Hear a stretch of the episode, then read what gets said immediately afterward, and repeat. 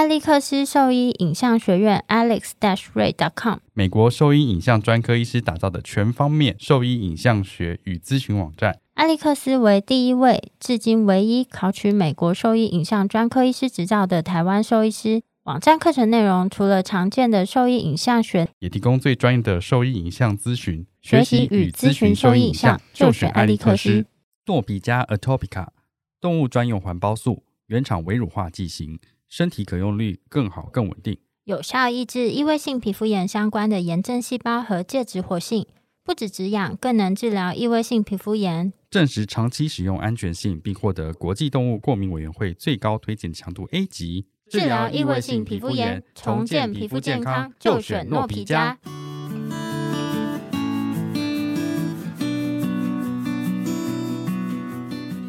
你现在收听的是 Wonder Vet Talk，超级好兽医的闲聊时间。我是兽医师林哲宇 Steven，我是兽医师肖慧珍。在这边，我们会用轻松谈论的方式，带给大家一些简单而正确的小动物相关资讯，也会和大家分享一下兽医师日常发生的有趣事情。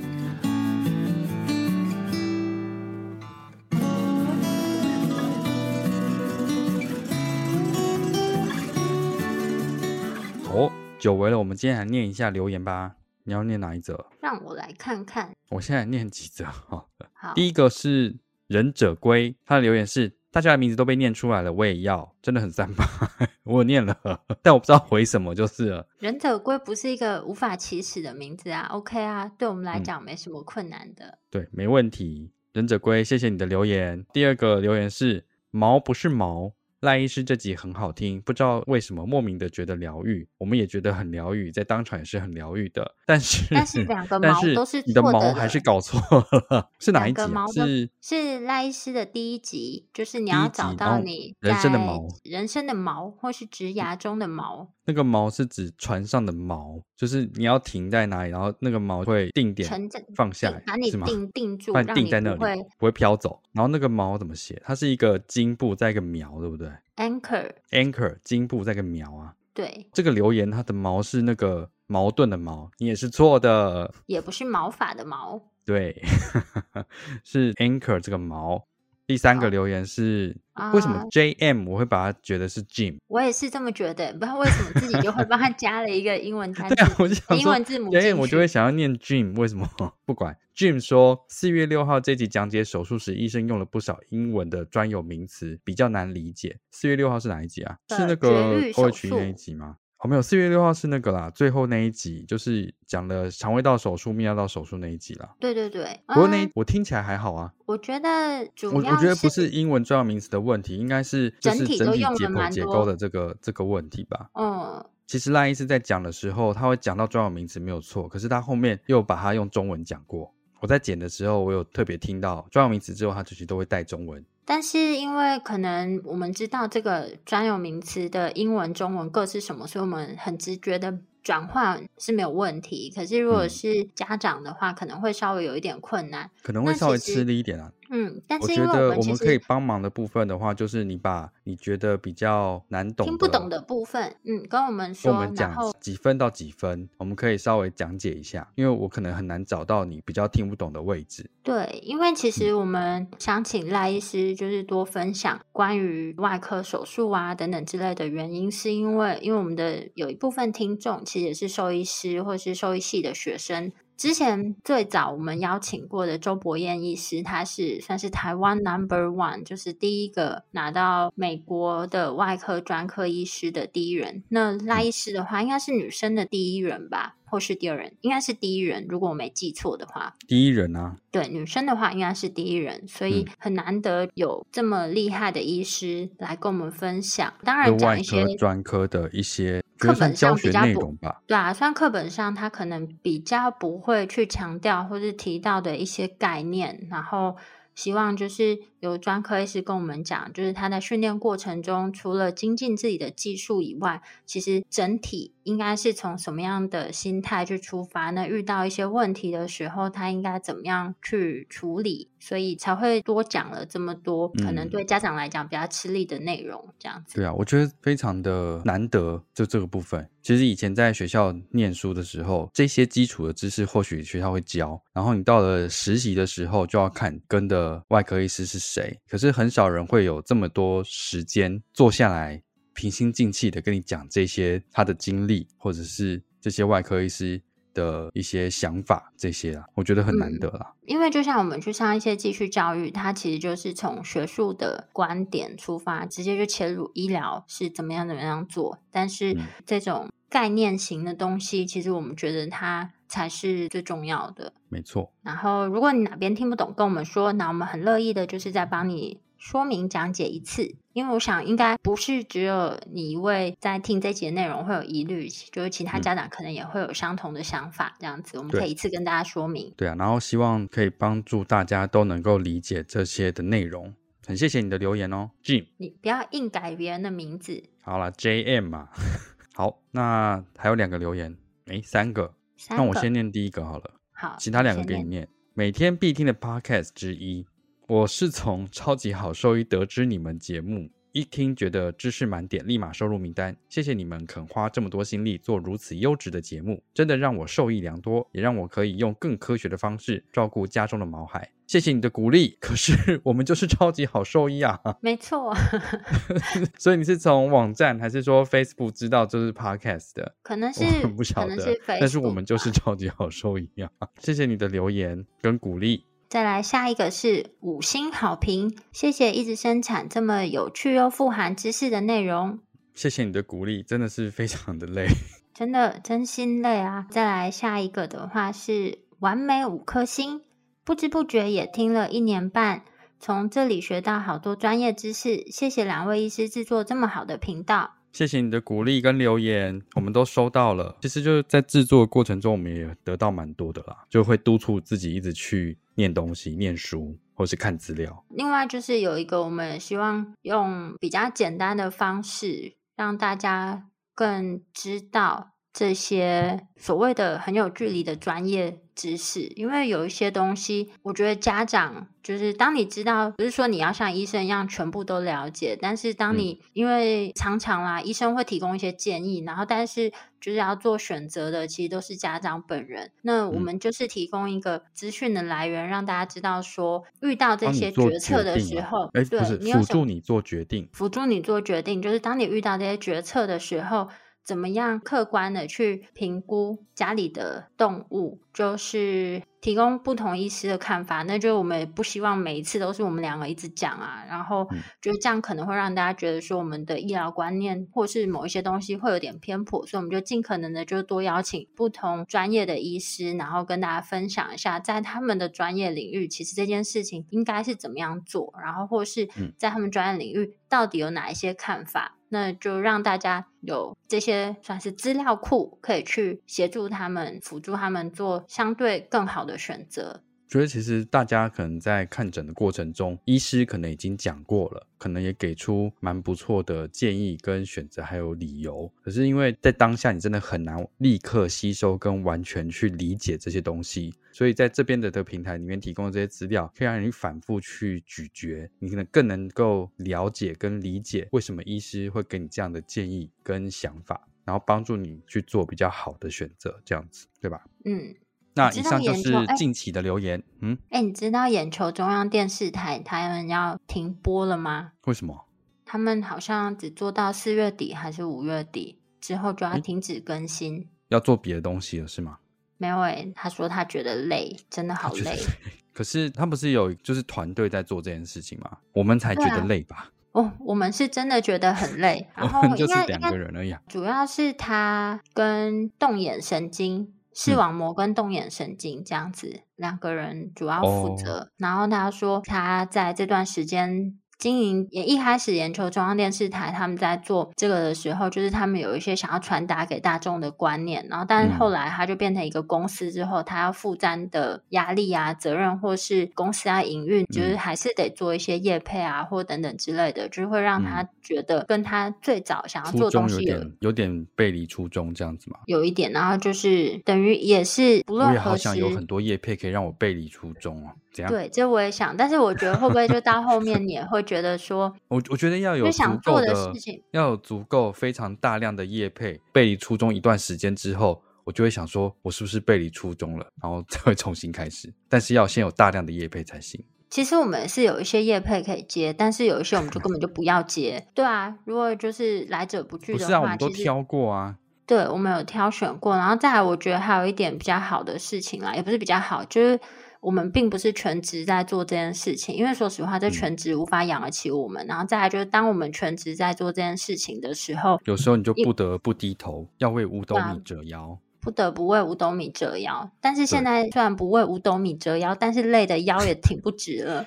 我觉得真的十斗的话，我会考虑一下。真心累耶。不会啦，我觉得目前这个状态的话，我们一样是做 我们想做的内容啊。对，目前还可以。但我觉得那样子也是很好啦，就是我觉得要给出东西，你要有非常大量的吸收才行，你才有办法给出好的东西、优质的东西。那所以如果持续着给，当然会有被掏空的一天嘛。所以休息一下，重新再去充实自己，有可能可以再重新出发。只是因为我们是兽医师，我们不断的一直在充实自己，他有办法一直给东西，永远给不完。哦、我可恶！我刚刚以为你说 还是还是我们今天开始就决 定我们要放一个长假。我刚刚心中还暗自窃喜，没想到赶快给我想东西出来。没有啊，就研究一直都有在出来，所以我们永远都有东西可以讲啊。没有，我就觉得兽医师或是医疗行业。嗯其实是一个你没有办法停下来休息的职业。当然，我想各行各业可能都是，嗯、但是因为毕竟这是跟我们比较贴近，嗯、所以我比较了解这个现实的情况。就是、可是我觉得也是时代改变之后，很多东西都是一直在持续进步，你没有办法一直停在那里。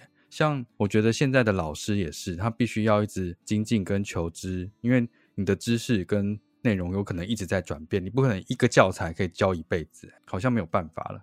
但是会需要到像兽医师这么拼命吗？我觉得真的好累哦。我觉得那是不同的拼命方式啊，就是他个教学的方式一直在改变。以前都是写黑板嘛，现在不是电子的，就是很多东西在教育跟教学传递上面一直在改变，你必须要一直适应跟改变，才有办法持续在这条路上行走。没有，我觉得可能是因为三月的时候，几乎每个周末他都是都有课程，所以我就觉得三月真的好累哦。假设你每一堂都去，你等于三月没有什么休息日哎。你你仔细你仔细想，三月几乎每个周末都有一个研讨会。啊，我很少去，现在有啊，你去了两个啊，你三月就去了两个。对啊，我说，但是有人是四个全去啊，我是去了三个。酷哦，我去了三个，我就觉得已经快要受不了了。哦，就都没有休息。哎，你现在又不用全职。但是我觉得我之前没有想到说，你看兽医师全职，然后又每个礼拜周末都去参加研讨会，一直在这个圈子里面打转，感觉的确是会蛮累。然后你研讨会结束之后，又要再回到工作岗位上，就是你完全无缝接轨的回去上班，你就回家可能跟家人吃个晚餐啊，嗯、然后跟好久不见的同学朋友打屁聊天一下，隔天又开始一点啦不停的跑。然后，所以我们才会在上班的时候一直讲干话，让大家放松一下。那是你比较闲，我上班连干话都没时间讲。但我 就会讲一些乐色话，让大家放松一下。所以你看，嘛，大家不想听我讲话，所以你就强迫我们的听众以及我们的这些 粉丝，你们自己按开的哦，不是我哦。这个我先分享一个，我还有一件，不不要，我要先讲一下一个事情。其实我觉得还是要鼓励大家，就是持之以恒的运动啊。虽然很累，但还是要持之以恒的运动啊。这跟这有什么关系？很重要啊！我觉得现代人很重要，没有错啦。没有没有，因为你知道，我之前不久前都还是会去爬百越啊，然后会去跑半马。然后因为我很久也都没有，一年前。对，然后但是我就是也是很久没有好好运动了。结果就是，我觉得唯一没有上课的那个周末，我就去跑，就是他的马拉松。但因为他只有是半马，是不是？不是不是，还好也没有半马，不然我可能会死在路上。全马是多少？二十一公里吗？四十二，半马是二十。四十二，所以我讲的是半马。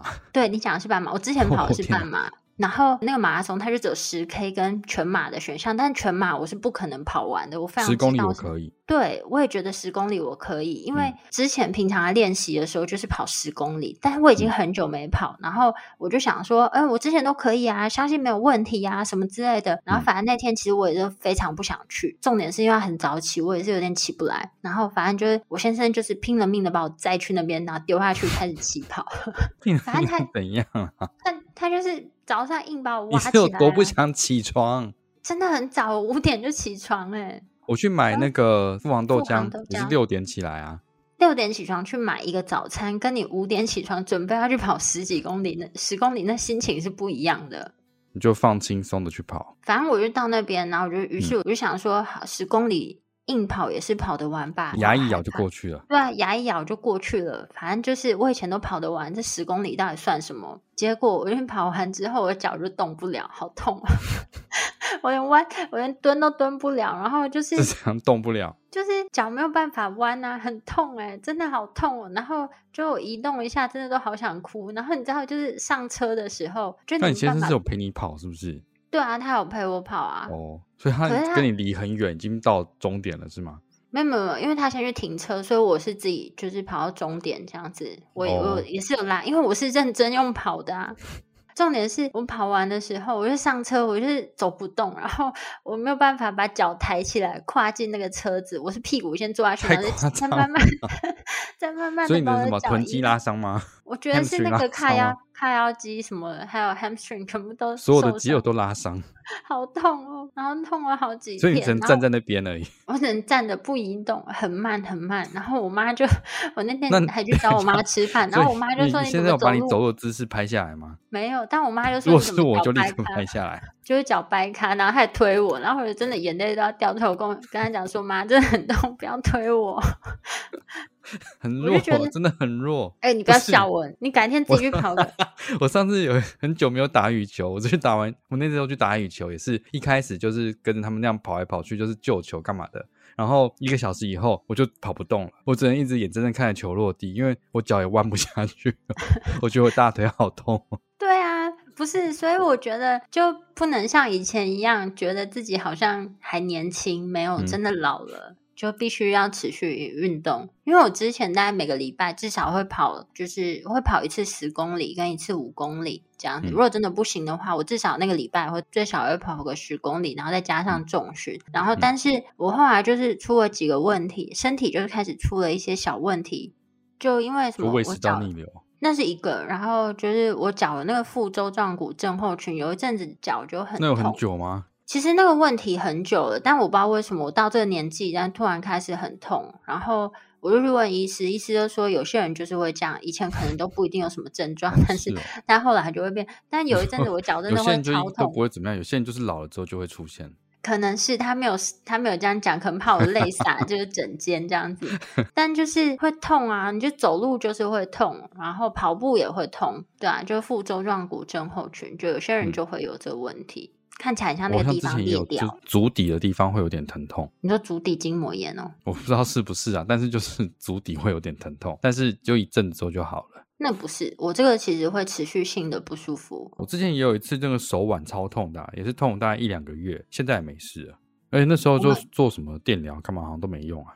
那你有去检查吗？我是有去检查。没有，也没有去检查。不行啊，我们都跟我们都跟就是那个家长说，哎、欸，这小就是动物如果有不舒服，还是要去给医生去看医生啊。就我们自己这样子忽视自己，然后我们自己疼痛我是没有去看医生。我有我是那时候放着它，就是我的手指，我的食指，那时候只要往下指就会疼痛。哦，我是就我去检查啦，反正就是三角软骨的位置受损，他建议也是一些复健的选项嘛。然后，但是因为我就想说，我要看看到底。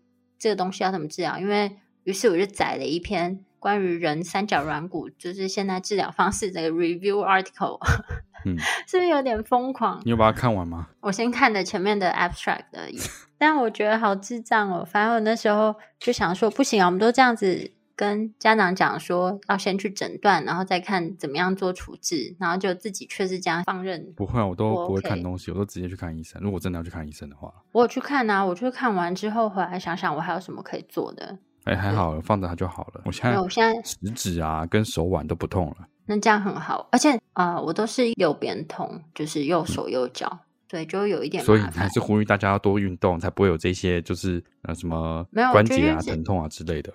就是年纪大了，持续性的运动还是很重要。而我觉得就是在动物其实也是啦，不管怎么样，他们都还是要适度的活动。一样是经由兽医师建议之后，就不要想说年纪大了，他们动作变比较缓慢或什么，就让他们都不动。嗯、其实这个是很不 OK 的这样子。对啊，就是 我目前在做的事情都是鼓励他们多运动，我自己其实没有做到。但是就是今天的 case 就是我有一只很老的十六岁的贵宾，然后他的髋关节跟膝关节都有蛮严重的二次性关节炎，目前是定期回来做那个 Pentosan 的治疗，呃，软骨修饰的针剂的治疗，然后会让它的润滑度比较好一点，关节的活动比较舒适，这样子，在比较舒服之后再鼓励他多活动。那我原本是建议他可能可以来做水疗，在水里活动可能更安全，然后我们可以去调控它的强度这样子。但是他主人讲说，嗯，他平常陪他一起走走好了，因为主人年纪也大，然后说，嗯，也可以，那你就是陪他每天固定养成生活习惯，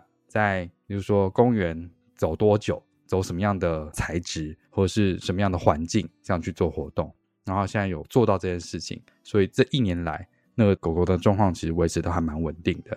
就是有规律的活动、规律的运动，可以让它保持这个活动的能力。这样子啊，十六岁的狗狗，你还能要求什么？嗯，就它有那么严重的关节，目前还是可以走啊。我觉得当然，就是罹患骨关节的动物，它们的活动上，它会不像年轻的时候是这么就是有活力，或是嗯。速度等等，它都会相对下降，但是持续性的活动其实还是可以让他们维持蛮好的生活品质，然后让它看起来不要这么衰老，嗯、然后它也是可以活得比较开心。其实我觉得应该没有狗狗是不喜欢散步的啦，说实话。嗯对啊，哎，我再跟你讲一个我觉得有一点生气的事情。就上次跑完步之后，然后我最近就开始又会量一下体重，因为我已经有很久就不想面对我的体重。重点是，就是我家的体重就可以量体脂，然后我那天就一量体。体脂就吓一跳，天哪，怎么这么胖？然后，哎，这样体脂是多少？我不要跟你说，反正就是很胖啊。重点是我先生就用一些方式，就一直讲说什么，哦，你就叫我不要吃那么多啊，什么点心还这样子一直吃吃吃什么之类的。然后他有一天吃午餐啊，还吃宵夜呀、啊。他今天就传了一个东西给我看，我觉得非常的生气。什么东西？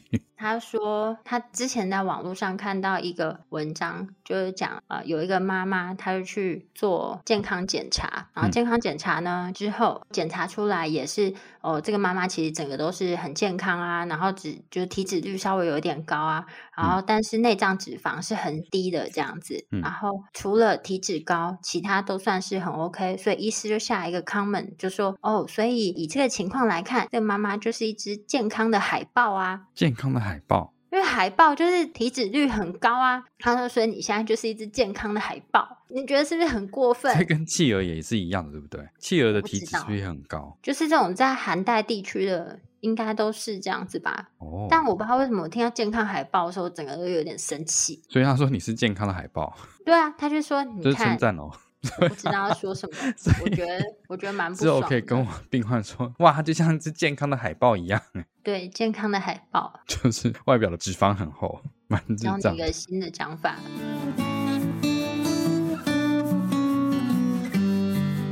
我是伊雅动物医院杨立全兽医师，我是伊雅动物医院吴安妮兽医师。你现在收听的是 Wonder Vet Talk 最专业的小动物 Podcast 频道。在我们前面几集赖医师的特辑里面，我们有聊到一个手术的原则，叫 Hosted Principle，对不对？对。我们在里面其实没有细讲这个原则，这个原则其实是外科手术原则，然后主要是人的外科医师 William Hosted 提出的七项手术原则。那我们在这边帮大家复习一下，就你听这一集的话，你就可以知道外科的手术原则七项是哪一些。第一个当然就是赖医师有提到的，在做外科手术切创的时候，就第一个是你要使用适当的器具，在处理这些组织或是在进行钝波啊、解剖的时候，尽可能的就是要轻柔。然后减少组织不必要的一些创伤，因为就好像我们在做手术，例如说我把骨折好了，我们把 approach 切创进去之后，你不要一直用任何比较尖锐的器械去碰触、夹捏比较正常的肌肉组织，因为你还是会造成不必要的损伤。那它就是有可能会在手术后让这个病患多了一个原本没有的肌肉损伤的疼痛，然后他在手术后有可能会恢复的速度比较慢，或是他在那个区域的淤血啊、血肿可能又会再更明显。其实这些都是相关联的。对啊，那这个其实在做复健的时候就非常的明显。就有些相同的术式，在不同医师的处理下，其实有时候很容易看得出差别。我觉得有看得蛮清楚的差别。就有的是两周左右时间，他的负重就已经可以恢复到原本的五成了；有的到三周的时间，脚都还不敢放下来。你对组织多温柔，那你就从这个部分可以看得出来。再更浅显一点的讲，就比如说手术后有一些病患，我们是需要帮他做被动式的关节活动。那有些医师他们在进行这些操作的时候，嗯、病患他的反应是很大。那有一些医师操作起来，哎，病患就是很愿意接受。就像我，就像我，就像我。你干嘛强调？我也是啊，我，我是我也是，因为我就是做的非常的有巧劲。反正就是轻柔的去对待他们，他们其实就是。就像我们之前一直强调，你在做复健这件事情，它其实不应该有太严重的疼痛或不舒服，因为你必须要反复长时间的去进行的活动，你不应该造成任何不适感。人的话，他可以理解，所以你可以跟他说：“忍着，这个对你好。我现在在做这个，给我忍住。”和动物不晓得，所以狗猫在做附件的情况，你不应该造成严重的疼痛，你可以慢慢来。就是基本上所有的附件活动，它都是在没有造成动物不适的情况下完成的。没错。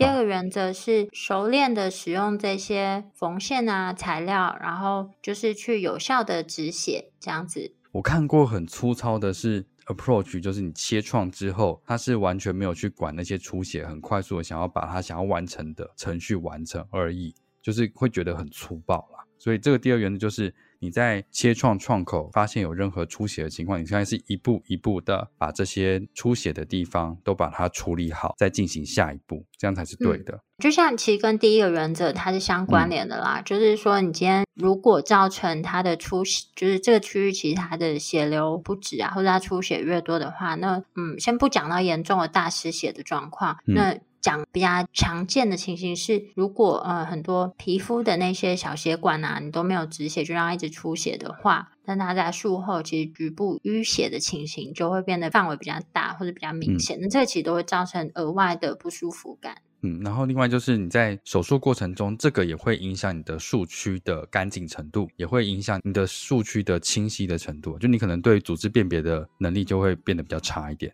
然后第三个原则是尽可能去保留血管或者是它的血流供应，这应该是蛮直观的啦。就你今天看到我们在做桡尺骨手术的时候，一定会尽量保留必要的血管，不会说很粗暴的把它直接切断，因为它挡住我要进去的位置了。你应该尽量是把它剥离，然后放到旁边去。不要造成额外的伤害，因为它的血流供应有可能会因为你的粗暴而造成后续愈合的延迟。特别是像那种呃，之前有提到那种玩具犬啊，它们其实本身在桡尺骨骨折，为什么很容易愈合不良？因为在橈橈尺骨呃远端这个位置，本身它的血流供应就比较少，软组织覆盖也比较少。如果今天你又把它的血流供应很多都破坏或者失去了，那其实也会影响它最后愈合的情况，这也是其中一个影响因子。嗯然后第四个原则的话是把组织的张力最小化，这个就是在缝合的时候必须要注意的一些事情。不管你缝合的东西是什么，因为以前我看过比较古老的手术方式，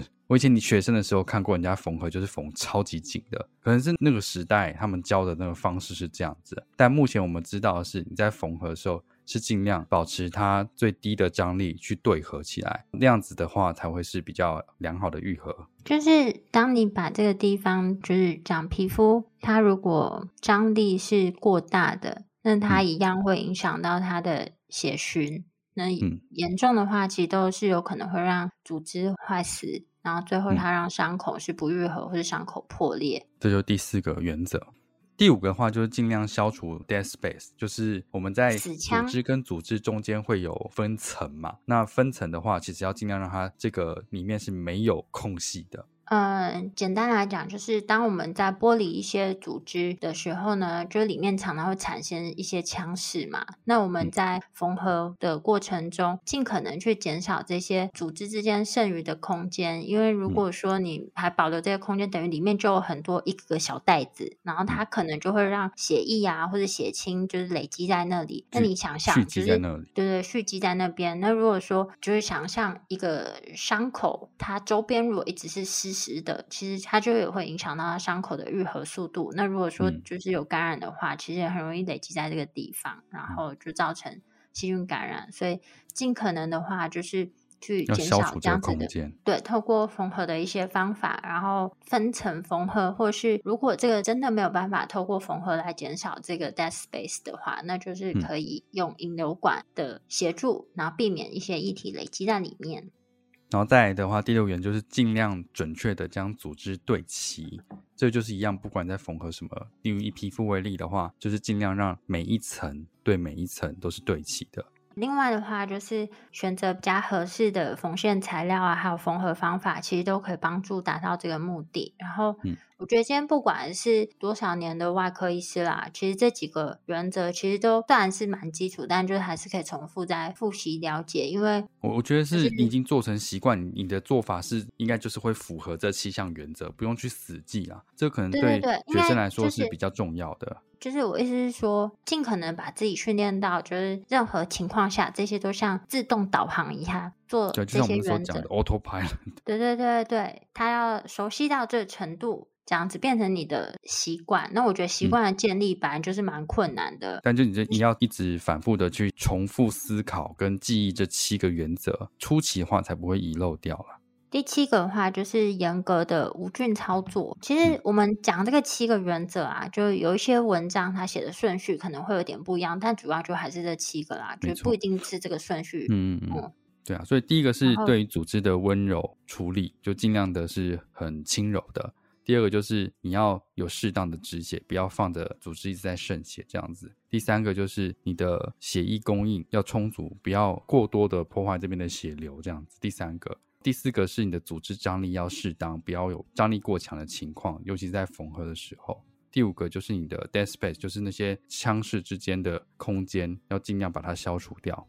第六的话就是你的组织要尽量是对齐的，每一层每一层的对齐。第七个就是严格的无菌操作，这是简单的七个原则。嗯。那除了这些原则以外，其实还是可以增加啊。这其实我们在跟赖医师聊天的时候也有提到这一些啦。只是我们现在就独立出来再跟大家说明一次，其他的一些相关注意事项，比如说就给适当的抗生素啊，然后或是在、嗯、呃手术的过程中，你可能用一些无菌的湿纱布，然后去保持或者预防这些组织就是脱水变干，然后再来就是在手术的前后去计算所使用的。这些纱布的数量，棉球或纱布的数量，纱布或是耗材的数量啊，耗材，因为纱布是最容易被留在里面的。嗯嗯，那个，然后再就是你的创口要够大，呃、像那个赖医师讲的，我们不要一昧的追求你的伤口是很小很小，但是看不见你要操作的区域或你要操作的器官在哪里，就是适当的切创伤口啦，就是有一些你是可以、嗯。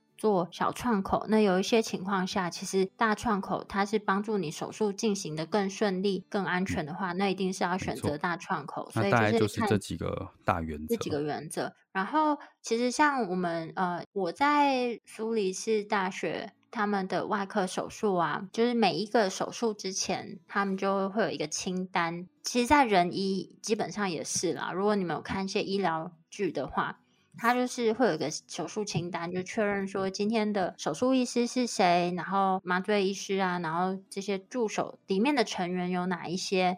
然后今天我们这个病患是什么状况？他做的手术程序是什么？然后在过程中呢，就是刚刚有提到的，我们今天每一个步骤，然后他会列写下来做记录。然后在手术结束后，他一样会确认一下，像刚刚提到的，我们到底中间用了哪一些耗材，然后就是也会确实去清点，就是纱布的数量。就是有时候会觉得这有点繁琐，但是呃，例行性去做这些事的时候，其实是可以降低很多原本不应该出现的并发症或错误这样子。嗯，反正我觉得就是这些都是把它列点出来，但你只要内化变成你的习惯的话，大概就不会有出错的可能了，就几率很小了。